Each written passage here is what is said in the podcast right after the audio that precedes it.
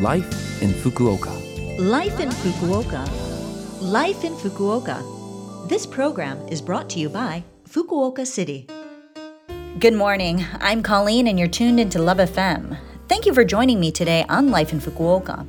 It's just a short program, but here I'll share information to help to make living in Fukuoka more comfortable, plus ideas for things to do when you're out and other information. Make sure you tune in every Monday morning with me, Colleen, for all of this information in English. Life, in Fukuoka. I wonder if baseball fans even know this. I guess high school baseball fans must know this bit of trivia, but just in case. Did you know that August 18th is the anniversary of high school baseball? Baseball, as many know, is extraordinarily popular in Japan. And it was on August 18th in 1915 on a field in Toyonaka, Osaka, Japan's first national junior high school championship baseball tournament took place. Ten junior high school students who had won the district qualifiers participated. The final match was between junior high schools in Kyoto and Akita, with Kyoto winning 2 to 1. From the 10th tournament, Koshien Stadium became the official venue, and from 1948, it became the National High School Baseball Championship. These days, people refer to it as Summer Koshien or the Summer High School Baseball Championship. And this year is the 104th time it's been held, and it will be held from August 6th to the 22nd. The young athletes who play an active part in this tournament often attract the attention of professional baseball teams, and it is from this championship that many stars have been born. Life in Fukuoka.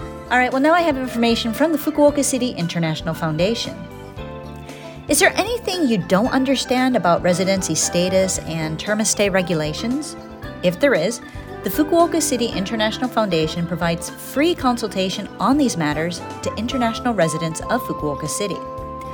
Consultations are held every second Sunday of the month. They're offered from 1 to 4 p.m., but you must register by 3:30 p.m. A gyosei shoshi or administrative lawyer will answer your questions and offer consultation.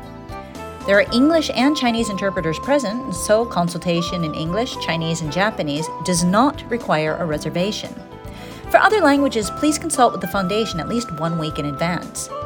Your confidentiality is guaranteed, so please feel at ease to use this service. For more information, please call the toll free number. It's 0120 661799. Again, that number is 0120-661799. Phone calls will be accepted between 9 a.m. and 6 p.m. on weekdays. I've also got some information for any international students who are studying in Fukuoka. Do you know about the monthly Japanese chatting salon?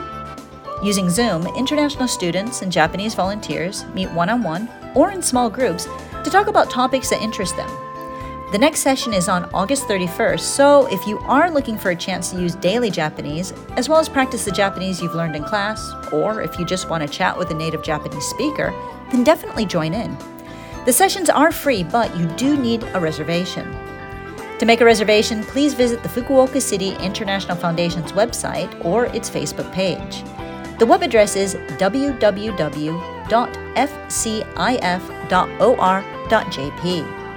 If there's anything that you don't understand, feel free to contact the Fukuoka International Student Support Association at 092 262 1744.